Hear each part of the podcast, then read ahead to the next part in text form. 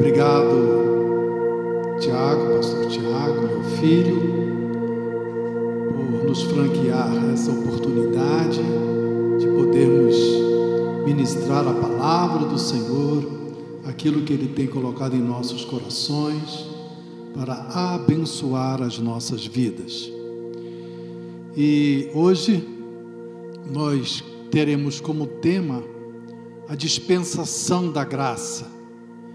E vamos entender o texto de Hebreus capítulo 1, versículo 1, que todos nós já temos ouvido, conhecido, mas eu gostaria de frisar, dizendo o seguinte: havendo Deus antigamente falado muitas vezes e de muitas maneiras aos pais pelos profetas, a nós nos falou nestes últimos dias pelo Filho. Embora esse texto esteja sendo endereçado mais ao povo judeu, ao povo hebreu, nós entendemos que Deus, ele desde as gerações passadas, antes mesmo de colocar o povo de Israel sob a lei, havia outras normativas de relacionamento entre Deus e os povos da terra. E tudo começou, podemos dizer assim, com o que nós dizemos de pacto edênico, ou pacto que foi feito no Éden, quando havia ainda um tempo de inocência. Não havia ainda o conhecimento do bem e do mal, é, através das vidas de Adão e Eva. E ali Deus fez o seu pacto com eles, é, falando o seguinte: vocês dominem sobre toda a terra, sobre todos os peixes, as aves do céu, os répteis da terra, tudo estará sob o domínio de vocês. E o que vocês nomearem, estará sendo o nome dessas espécies. E Deus então deu bênçãos especiais ao homem, né, para que eles se multiplicassem, para que eles curtissem a vida a dois, e também avisou para que eles se abstivessem do fruto da árvore da ciência do bem e do mal e mostrando, inclusive, que além das promessas e além deles se absterem, poderia haver um juízo sobre eles caso eles desobedecessem. E isso mostra, nesta época, a liberdade que Deus estava dando e também o poder da escolha, para que o homem não fosse algo robotizado, algo é, colocado no é, automático, mas que ele tivesse a opção, a escolha de decidir se haveria de obedecer a Deus ou não. Depois, nós entendemos que eles fracassaram, né, e houve então tanto a morte espiritual quanto a física, e a maldição sobre toda a terra. Entretanto, eu gostaria de anteceder a este pacto edênico, que é um pacto de inocência, de ignorância do bem e do mal. Simplesmente é uma questão de escolha de obedecer ou desobedecer a Deus, mas com todas as promessas das bênçãos de Deus para eles. Eu queria dizer que, ao longo de toda a história, não apenas do início da vida do homem, mas até os nossos tempos presentes e até a consumação dos séculos, em todo esse período da civilização humana, nós vemos que Deus não nunca foi pego de surpresa com as situações vigentes em nossa cidade, em nosso estado, em nosso país e em todas as nações da terra.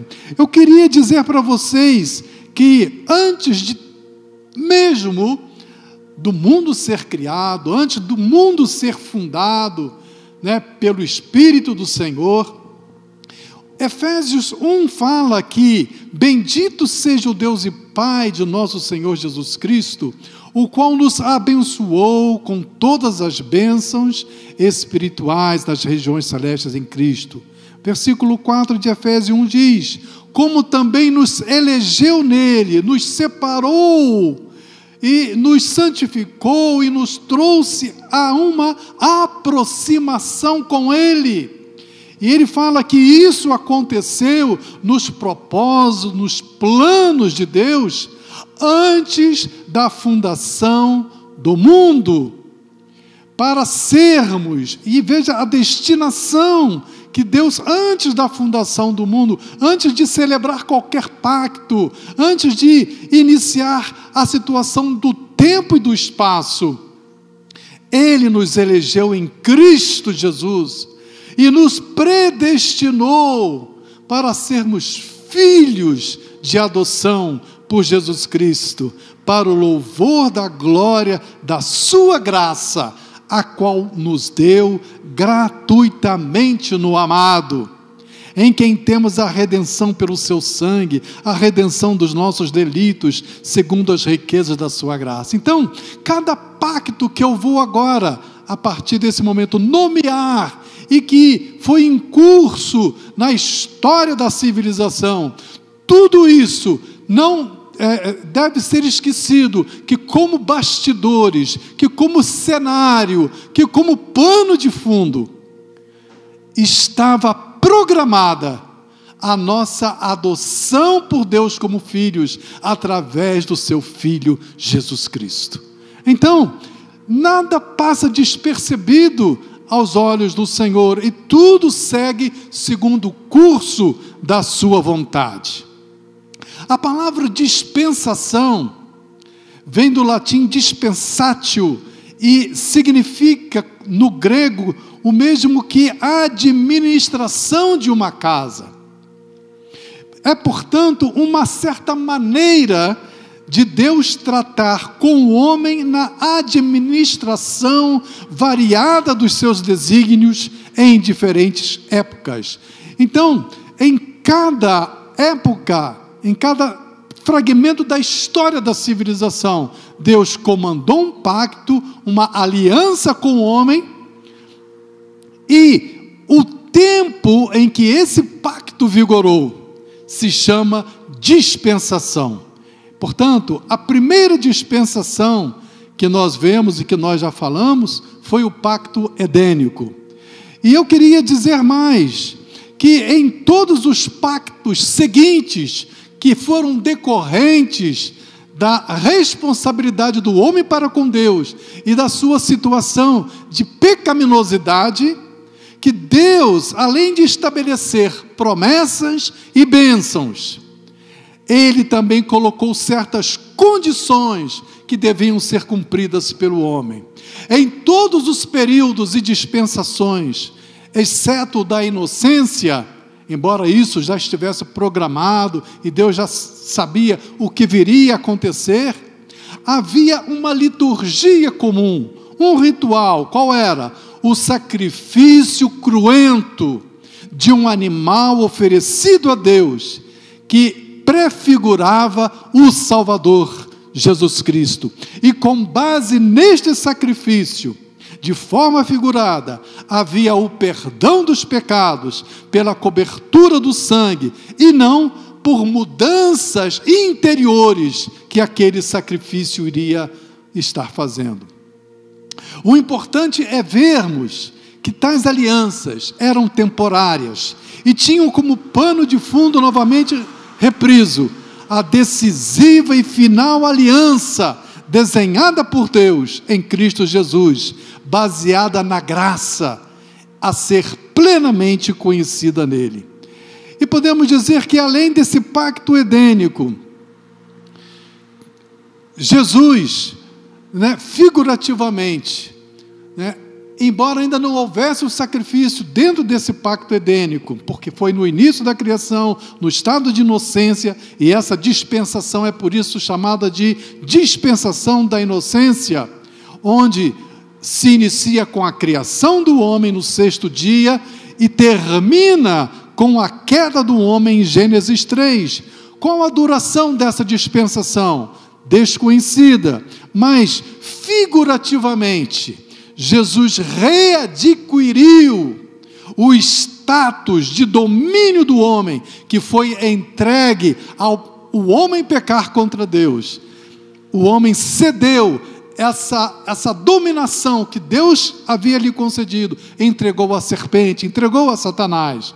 Mas Jesus, pelo seu sacrifício, readquiriu para o homem e para si o status de domínio do homem e a implantação, não de uma mente puramente inocente e recondicionada, mas a implantação da mente pura do Senhor Jesus e do seu coração amoroso dentro de cada um de nós. O segundo pacto foi, portanto, após a queda, foi feito com Adão e Eva depois de sua desobediência e estava ali então a vida do homem em decadência. E Deus, nesse momento do pacto, promete para ele um redentor, a promessa de Cristo como a, se, a semente que feriria a cabeça da serpente.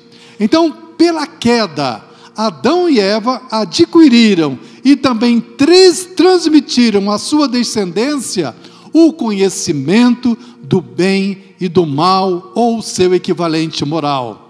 Isso proporcionou à sua consciência e daqueles que viriam nas gerações ulteriores uma boa base para o julgamento moral. A princípio, a gente entende que poderia e deveria ser correto, mas que, como o homem já estava jazendo né, na sua pecaminosidade e sob os laços malignos da serpente, essa situação da responsabilidade de se fazer o bem e rejeitar o mal, obviamente foi um fracasso. Então, o resultado dessa dispensação, que a gente chama desse período em que a consciência do homem comandava, foi que toda a terra se corrompeu. E qual o juízo disso? O dilúvio. Mas entendemos que o dilúvio, através de Noé, através da construção da arca, também estava sendo remetida àquela ideia da graça de Deus, através da salvação encontrada em Cristo para nos livrar do juízo da rejeição. Assim como a arca tinha sido posta para que fosse um, um, um, é, é, um tempo de redenção, de arrependimento, de não rejeição da obra de Deus na vida daqueles que ali estavam. Apenas oito pessoas se salvaram, sendo Noé e a sua família.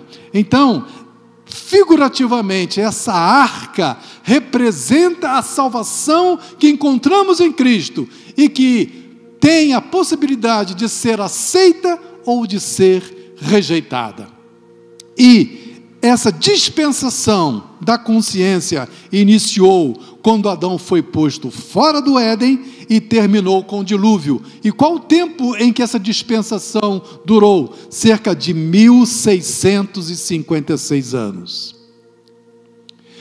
Em seguida, é, Deus faz quando o dilúvio terminou, Deus faz um pacto com Noé e que estabeleceu o princípio do governo humano e assegurou a continuação da vida sobre o planeta.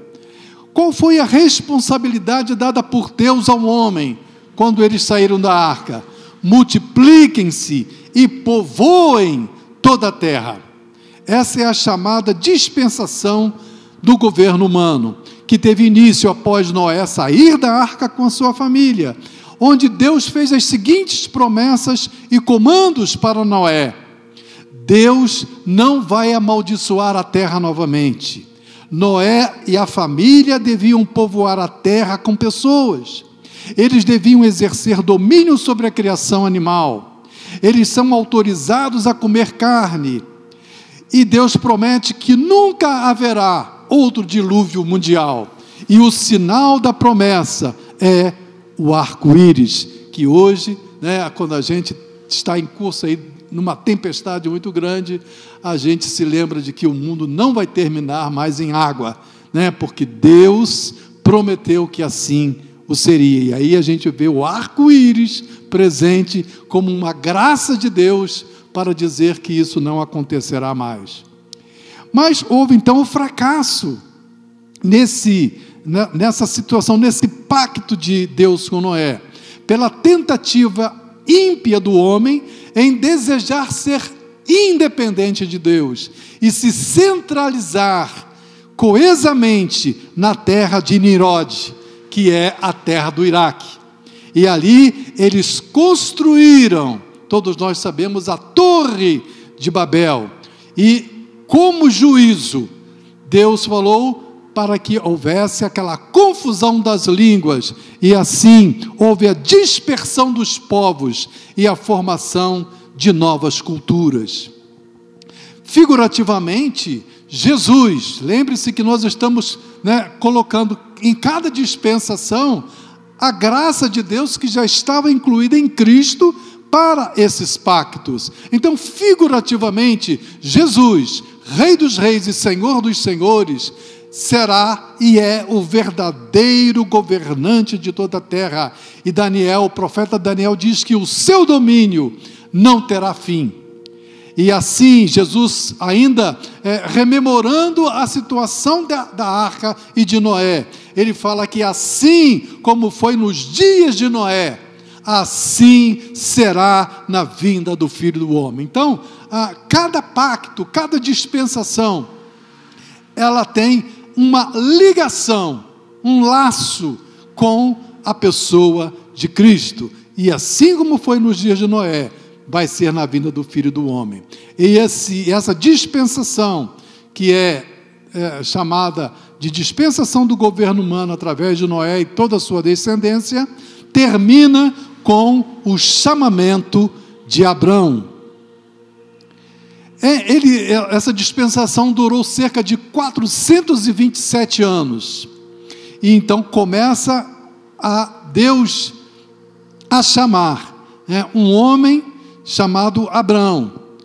A princípio, e depois confirmou esse pacto a seu filho Isaque, a seu neto Jacó, que teve doze filhos chamados de patriarcas, dando início à nação israelita e concedendo-lhe a terra da Palestina qual era a responsabilidade que Deus havia dado aos descendentes de Abraão.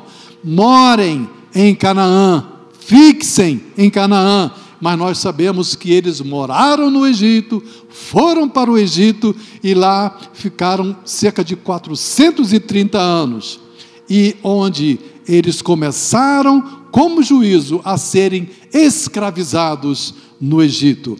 Essa dispensação que tem esse pacto da promessa, chamada dispensação da promessa.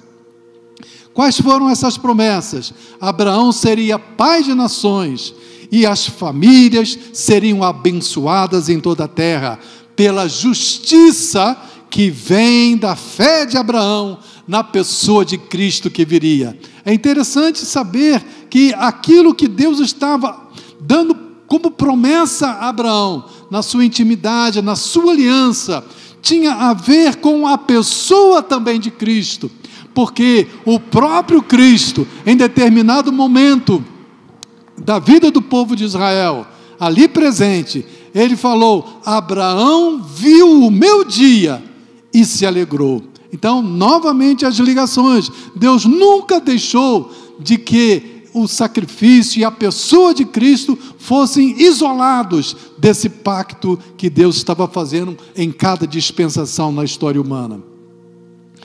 Então, nele, em Cristo, né, temos uma promessa. Assim como Abraão teve a promessa de conquistar Canaã, de conquistar a terra da Palestina, né, da sua descendência, em Cristo como é, filhos espirituais de Abraão, nós também temos a promessa de uma cidade eterna nos céus, uma Canaã celestial, a Jerusalém de Deus, que vem ataviada como uma noiva para o cordeiro. Nós, quando morremos, já estamos colocados nesta cidade de Jerusalém celestial. É a nossa Canaã que nós temos por direito. Então, essa dispensação da promessa, esse tempo, esse período, teve início com a chamada de Abraão e terminou com a entrada dos filhos de Israel em Canaã, quando eles retornaram do Egito. Duração 430 anos. E ali então surgiu o quinto pacto, o pacto mosaico, que nós já estamos né, saturados de saber que foi feito com Moisés, depois do, do êxodo do povo de Israel, e condena todos os homens sob a lei. A lei apenas serviu para dizer: olha, cumpra isso. E é, essa é a instrução para vocês, através dos meus mandamentos, que são princípios divinos, que é a vontade santa e perfeita de Deus. Ah, também, Deus deu para eles os seus preceitos. Que, que é isso? São os rituais, é a liturgia do culto de adoração a Deus. Então, além de mandamentos, além de preceitos, Deus também determinou que eles cumprissem os seus juízos, que são as decisões adequadas e justas na relação horizontal do homem com o homem em sociedade. Mas nós sabemos que isso aí ninguém conseguiu cumprir a risca, só Jesus que conseguiu, nenhum outro homem conseguiu. Por isso que o livro de Romanos diz que todos pecaram e destituídos estão da glória de Deus. Qual a responsabilidade dessa dispensação? Era guardar a lei. Fracasso, violaram a lei e rejeitaram o Messias. Qual foi o juízo? O povo de Israel foi disperso por entre as nações. Primeiramente Israel e depois Judá foram expulsos de Canaã. Um pequeno grupo voltou sob as ordens de Esdras e Neemias.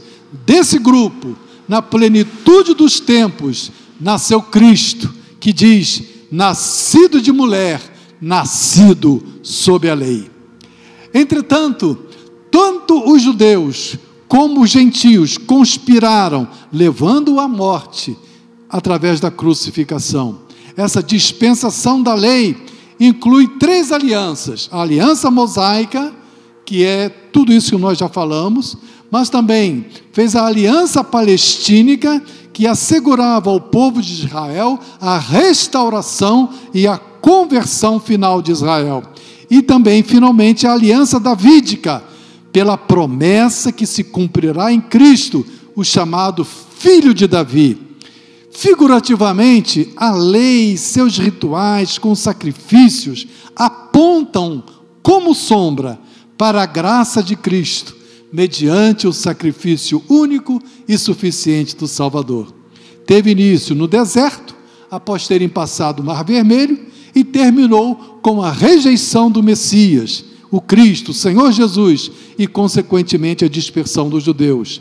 E isso durou cerca de 1520 anos. Finalmente, surge o novo pacto, ou a nova aliança, correspondente ao período né, que se segue a manifestação física de Cristo, e que assegura não apenas determinações, mandamentos, mas uma transformação interior. Antes, os mandamentos, a vontade de Deus eram escritas nas tábuas, eram colocadas aos sacerdotes, eram colocadas em sociedade os juízos de Deus, mas não assegurava a eles uma mudança interior. E essa foi a grande tônica, a grande é, é, diferença que houve para as pessoas no novo pacto ou a nova aliança nós nos tornamos aceitáveis a Deus. Veja o que diz o livro de Hebreus: não segundo a aliança que fiz com seus pais no dia em que os tomei pela mão para os tirar da terra do Egito, como não permaneceram naquela minha aliança, eu para eles não atentei, diz o Senhor. Versículo 10: Porque esta é a aliança que depois daqueles dias, falando após cessar o tempo da lei, farei com a casa de Israel, diz o Senhor, não colocar mais as leis em tábuas de pedra, mas porém as minhas leis no seu entendimento e em seu coração as escreverei, e eu lhes serei por Deus e eles me serão por povo. Esta era da graça, na qual ainda nós estamos, também chamada de era da igreja, ocorre exatamente na entre a semana 69 e 70 de Daniel, que é o intervalo correspondente à chamada plenitude dos gentios. Quando Israel rejeitou a Jesus como Messias, haveria apenas uma semana para terminar todas as coisas em termos de consumação é, dos séculos. Mas, como houve a rejeição do Messias, abriu-se um período, um intervalo entre a 69 e a 70 semana, que corresponde à plenitude dos gentios. Esta dispensação, ela é mundial e inclui tanto judeus quanto gentios. Qual a responsabilidade nessa aliança? Crer no evangelho da graça de Deus, receber ao Senhor Jesus pela fé. Qual é o fracasso? Da rejeição de nós não querermos, de nós optarmos por não querer estar colocados debaixo do Evangelho do Senhor Jesus. E isso levará efetivamente a uma condenação, né? que é a condenação eterna, né? o afastamento total nas trevas daqueles que rejeitarem tal convite. Essa dispensação da graça teve início no dia de Pentecostes, em Atos 2, com a vinda do Espírito Santo, com o Espírito Santo fazendo morada dentro do cristão, e terminará com o arrebatamento da igreja, a vinda do Senhor Jesus para os seus santos. Após o arrebatamento, teremos o juízo de Deus com a duração de sete anos, que vai corresponder à grande tribulação. Qual a duração dessa nova aliança? Ela está vigente até hoje. Tem durado aproximadamente dois mil anos. Após essa semana envolvendo a grande tribulação, que pode ser iniciada a qualquer momento, hoje nós estamos tendo sinais né, da segunda volta de Cristo, mas quando se iniciar essa última semana, que seria mais é, é, ligado ao povo judeu, ao povo de Israel, envolvendo essa grande tribulação, quando terminar esse período, dar-se a descida pessoal de Cristo à terra, com poder e grande glória. Então haverá os julgamentos que inaugurarão a sétima e última dispensação, que é o reino milenar, que o Júnior né, falou que um dia nós estaremos reinando com Cristo. Aleluia.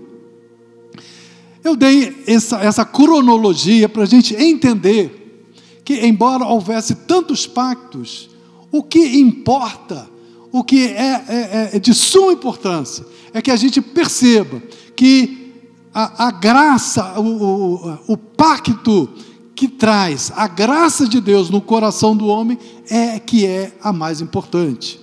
Mas o que é graça? Graça é este favor misericordioso de Deus, viabilizado por sua própria essência, que é o amor, e atendendo com suficiência plena nossas reais necessidades e as mais variadas expectativas que temos em Cristo Jesus. A graça representa, pois, a essência divina do próprio Senhor Jesus, veiculada pelo Espírito Santo em nossa humanidade, o qual habita em nós e está sobre nós, e por isso esse Espírito é denominado de Espírito da graça. Graça, queridos, é mais do que uma bênção que alcançamos, é o próprio abençoador vivendo em nós, nos mudando, nos transformando e que nos alcança em nossas fraquezas e limitações e nos torna mais do que vencedores. E eu queria frisar que, primeiramente, nessa dispensação da graça, na qual estamos vivendo, vemos que a graça de Deus começou né, efusivamente e em plenitude na pessoa do Senhor Jesus. Em Lucas 2,40 fala que a graça de Deus estava sobre ele. E crescia Jesus em sabedoria e em estatura, e em graça para com Deus e os homens. A graça em Cristo mostrou-se compassiva e graciosa para as pessoas de forma indistinta, fossem ricas ou pobres, doutas ou leigas, e lhes direcionou a suficiência de Deus. Aqui são inúmeros os relatos nos evangelhos da atuação desta graça em Cristo. Primeiro, como se pronunciava, como se manifestava essa graça de Deus na pessoa de Cristo. Primeiro, no linguajar proferido, de forma firme, amorosa e sensata, e que admirava seus ouvintes, que comentavam entre si: como pode este falar coisas tão profundas sem ter estudado? João 7,15. Mas também na maneira sábia de responder às questões mais profundas do vazio limitante da alma humana, como no caso de Nicodemos, querendo saber com mais profundidade sobre as coisas espirituais. Quando então Cristo fala para ele: se você não nascer de novo, não pode ver o reino de Deus. E aí colocou uma espiralada, né, na mente do, do Nicodemo. Mas como pode isso acontecer? Sendo velho, como posso nascer de novo? Então, para a gente perceber que o Senhor Jesus vai entrando e, e, e, e, explanando o plano, o propósito de Deus para a transformação interior do homem. Ou então do jovem rico, querendo saber o que lhe faltava, se faltava, para entrar no reino dos céus. Quando Jesus sabiamente lhe diz: Vai, vende tudo quanto tens e dá aos pobres. Depois vem e segue-me. Mas também, além de, deste, deste linguajar sábio, deste linguajar amoroso, sensato, verdadeiro, Jesus operou muitas curas e, e milagres que recheiam as Escrituras. Também falou da relevância do perdão oferecido por Deus aos homens, como no caso da mulher adúltera pega em flagrante delito, para a qual Jesus falou: se eles não te condenam, nem eu, vai e não peques mais. E também dizendo para os seus discípulos como deveria esse perdão ser oferecido graciosamente entre eles mesmos e entre nós. Quando Pedro perguntou: Até sete vezes eu tenho que perdoar o meu irmão que erra contra mim? Jesus falou: então para ele: Não te digo que apenas sete vezes no dia, mas setenta vezes sete. Multiplica, vai dar 490 vezes que no mesmo dia eu tenho que perdoar o meu irmão. Isso é possível?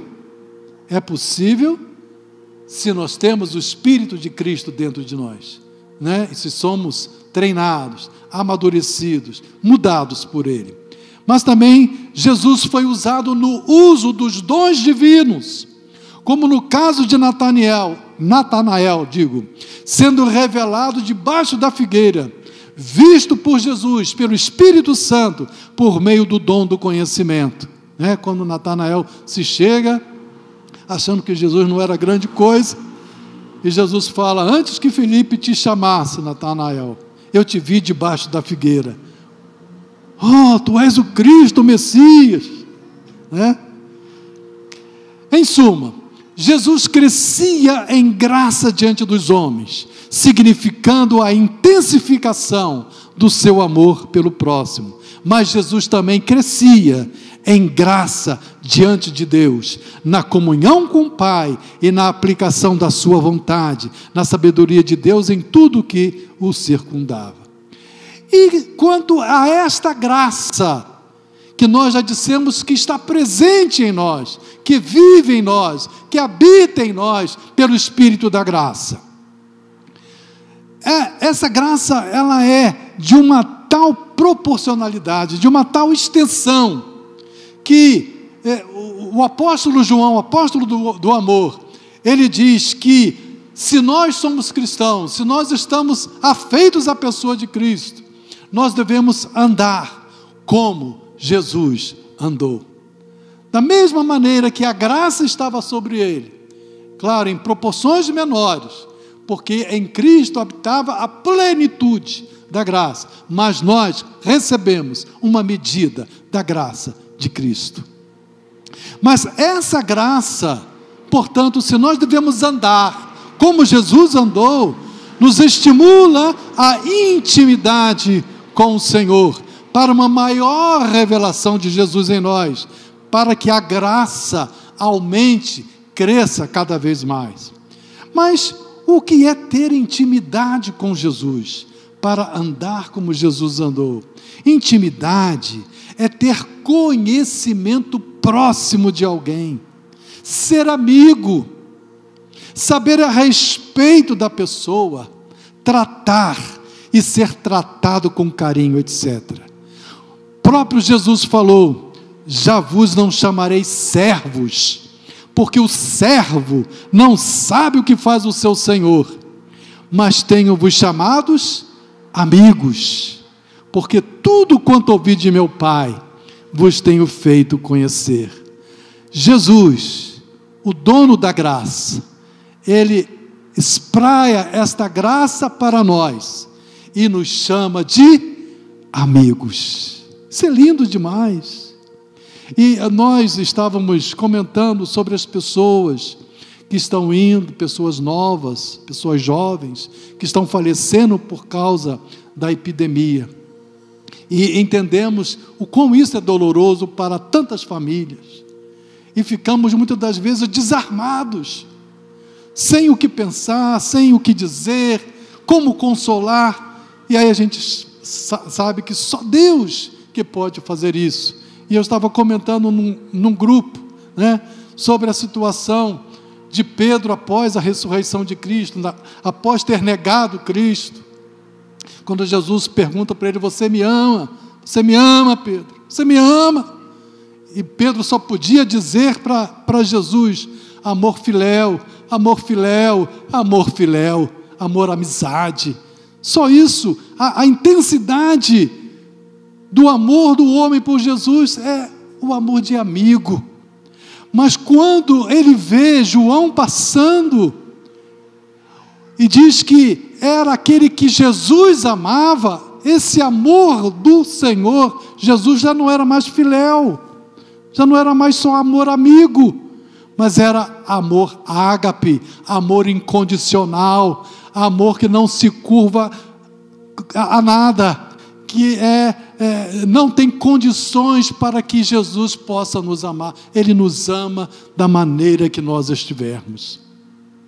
Tenho-vos chamados amigos, embora vocês me traiam, embora vocês não me busquem, embora vocês estejam longe de mim, eu estou perto, eu estou dizendo, eu vos tenho chamado amigos. Como expressa o cantor Sérgio Lopes, naquela canção do amigo. O amigo que encontrei me surpreendeu. Quando todos me deixaram, ele me acolheu e sarou minhas feridas, das algemas me livrou. Lhe falei do meu dilema e ele me escutou. Lhe falei do meu passado e me perdoou. Isso teve um alto preço que ele já pagou. Me mostrou as mãos feridas por amor de muitas vidas. E uma dessas muitas vidas era eu. Quem nesse mundo amor tão grande pode ter, de entregar a própria vida sem temer. Quem já sentiu a dor de ser cravado em uma cruz, pagando pelos erros que não cometeu, e olhar nos olhos de quem tanto mal lhe fez, e sem ressentimento oferecer perdão quem pode ser melhor amigo que o Senhor, que pelo servo a própria vida renunciou. Quem pode ser melhor amigo que o Senhor, que pelo servo a própria vida renunciou? Esse é o amigo né, que nós temos, além de ser Deus, além de ser Senhor, eu posso dizer, Ele é meu amigo. Amém? Os discípulos então usavam esse linguajar semelhante ao de Jesus, mesmo sendo iletrados, o que era admirado por seus opositores, que percebiam que eles haviam estado com Jesus. Atos 4,13. E outros, como Estevão, possuía tal graça no entendimento das coisas de Deus e na forma como enunciava as palavras, que seus opositores não eram páreo no debate, e irados o apedrejaram. Finalmente se via através da graça colocada na vida dos discípulos curas, milagres, visões, revelações, dons espirituais que você pode ver no livro de Atos. Então, nós já falamos em uma outra oportunidade sobre os atributos ou, propriedade dessa graça que foram é, é, é, é, esmiuçadas pelo apóstolo Paulo. É uma graça doada, é uma graça gratuita, salvadora, mediante a fé em Cristo. E a graça também entra nos superlativos, e eu vou só dar um breve resumo. Quando diz que é uma graça superabundante, é uma graça que tem elasticidade, que alcança aonde você precisar dela. Como diz, onde abundou o pecado, por exemplo, né? superabundou a graça. E ele fala: a graça de nosso Senhor superabundou com a fé e o amor que há em Jesus Cristo. Graça excelente, né? Quando Paulo se refere à igreja de Coríntios, que um dos seus membros orava constantemente por eles, tendo de vós saudades, por causa da excelente graça de Deus que em vós há. É uma graça riquíssima, como diz Efésios 2,7, para mostrar nos séculos vindouros as abundantes riquezas da sua graça. É uma graça suficiente nas nossas fraquezas e vulnerabilidades, quando diz que a minha graça te basta é uma graça que alcança as nossas finanças, quando diz que Deus é poderoso para fazer abundar em vós toda a graça, a fim de que, tendo sempre, em tudo, toda a suficiência. E também é uma, sufici é uma suficiência em nossas necessidades. Quando diz em Hebreus 4,16 que nós encontramos graça que nos ajuda no momento da necessidade. É uma graça multiforme. Quando Pedro diz que a graça de Deus se espraia nas diversidades dos ministérios de Cristo. Quando diz cada um administre aos outros o dom como recebeu, como bons mordomos da multiforme graça de Deus. É uma graça plena, quando diz que o Deus de toda graça que em Cristo Jesus nos chamou à sua eterna glória. Então, queridos, é uma graça fortalecedora. Tu, pois, meu filho, dizendo Paulo a Timóteo, fortifica-te na graça que é em Cristo Jesus. É uma graça capacitante. Quando diz que pela graça recebemos o apostolado, dizia Paulo, mas pela graça de Deus sou o que sou, e a sua graça para comigo não foi vã, Antes trabalhei muito mais do que todos eles, referindo-se aos demais apóstolos. Mas ele se corrige dizendo: Todavia, não eu, mas a graça de Deus que está comigo. Queridos, todos nós temos essa graça e devemos viver por ela. É de uma tal monta e de uma tal importância nós considerarmos esta graça em nós que o apóstolo Pedro nos conclama a que esperemos inteiramente na graça que se nos ofereceu na revelação de Jesus Cristo. E essa graça, ela tem condições de se estender até a hora da nossa morte. Eu estava vendo com a minha esposa essa semana e gostaria que vocês também vissem né, sobre na Netflix Paulo o Apóstolo, a história de Paulo o Apóstolo, onde em determinado momento ele se vira para o, o, comandante, aquele que estava gerenciando a prisão onde ele estava, lá em Roma, ele pergunta para ele: Você já velejou? Já, já velejei. Aqueles barcos pequenos com velas, né? Pois então, a nossa vida é como se a gente pegasse, estivesse vendo aquele mar maravilhoso, grandioso, enorme, supremo, e a gente pegasse com a nossa mão a água do mar.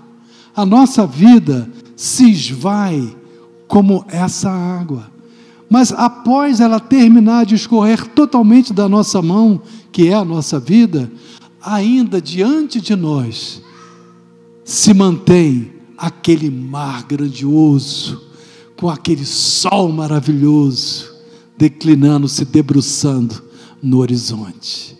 Então, não restrinja a sua vida a esse punhado de água que se esvai pelos seus dedos, mas tenha uma visão futura das coisas que te esperam para a glória de Deus.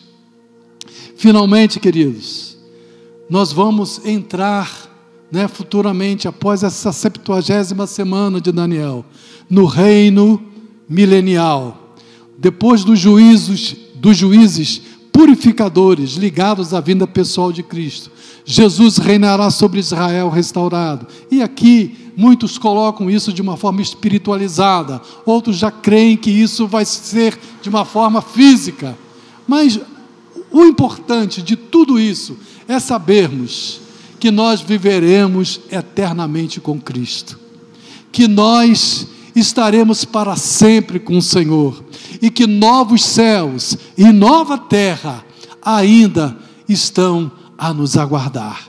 Creia nisso, viva com isso e que Deus te abençoe em nome de Jesus. Amém.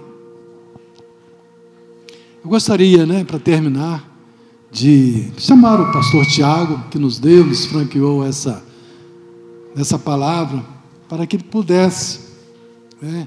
Eu estava conversando com a Patrícia, e a Patrícia, né, eu estava assim, me alegrando com o jogralzinho da, da Rebeca, com ela aqui, né?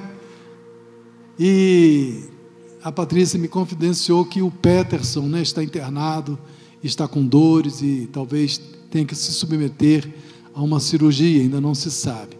Mas é isso. Vamos nos alegrar com os que se alegram, mas vamos chorar com os que choram.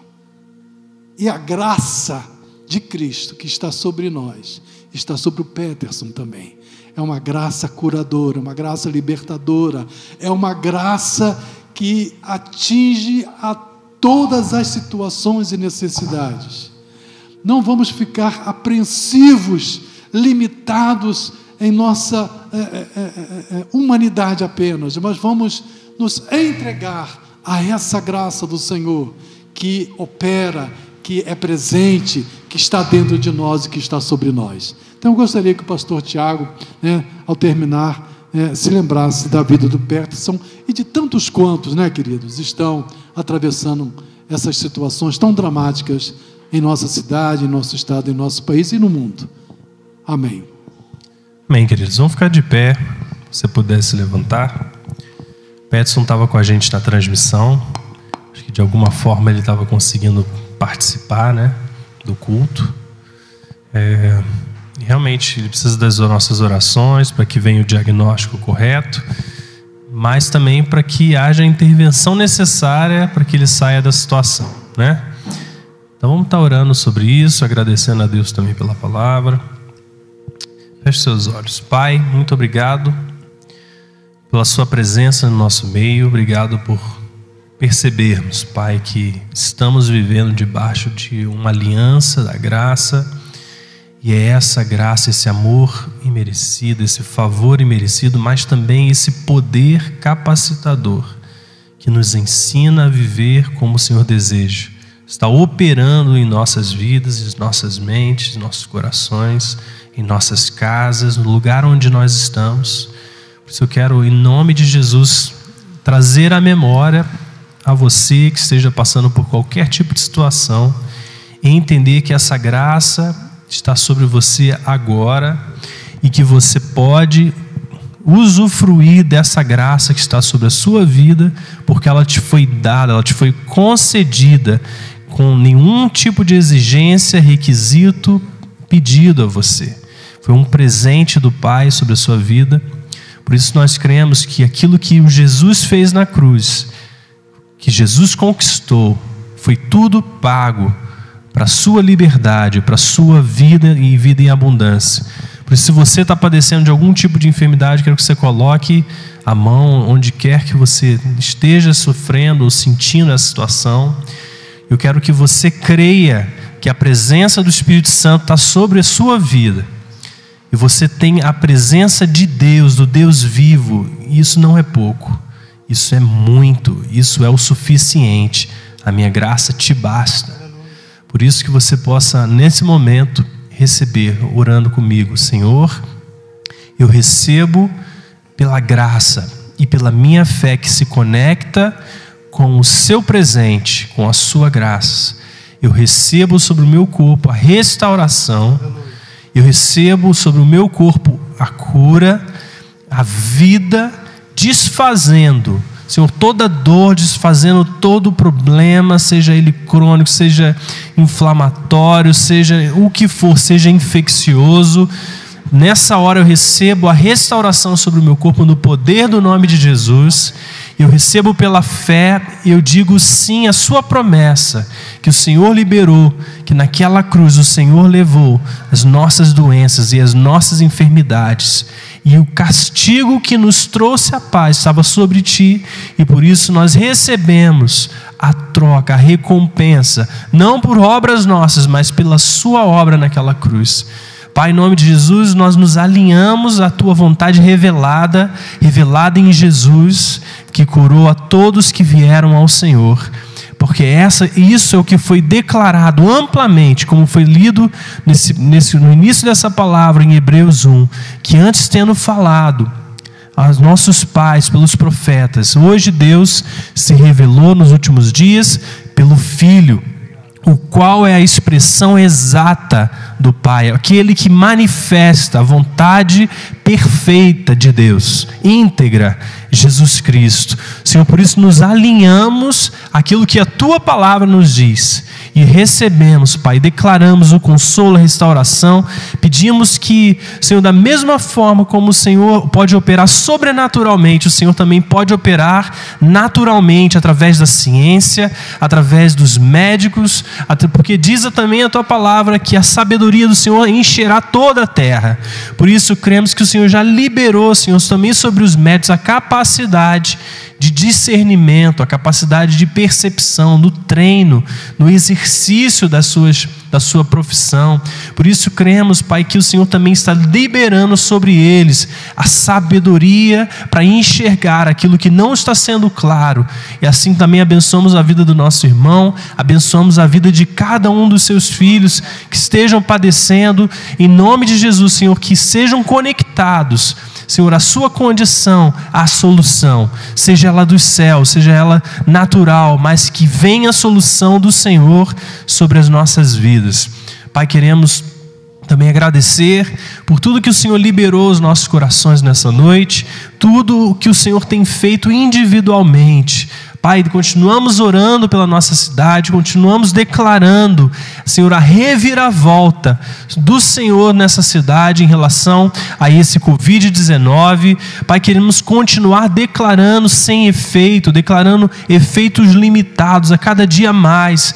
Senhor, a graça, a graça e a misericórdia do Senhor se estendendo sobre os hospitais, sobre as famílias, Senhor, e repreendendo em nome de Jesus esse vírus no meio de nós.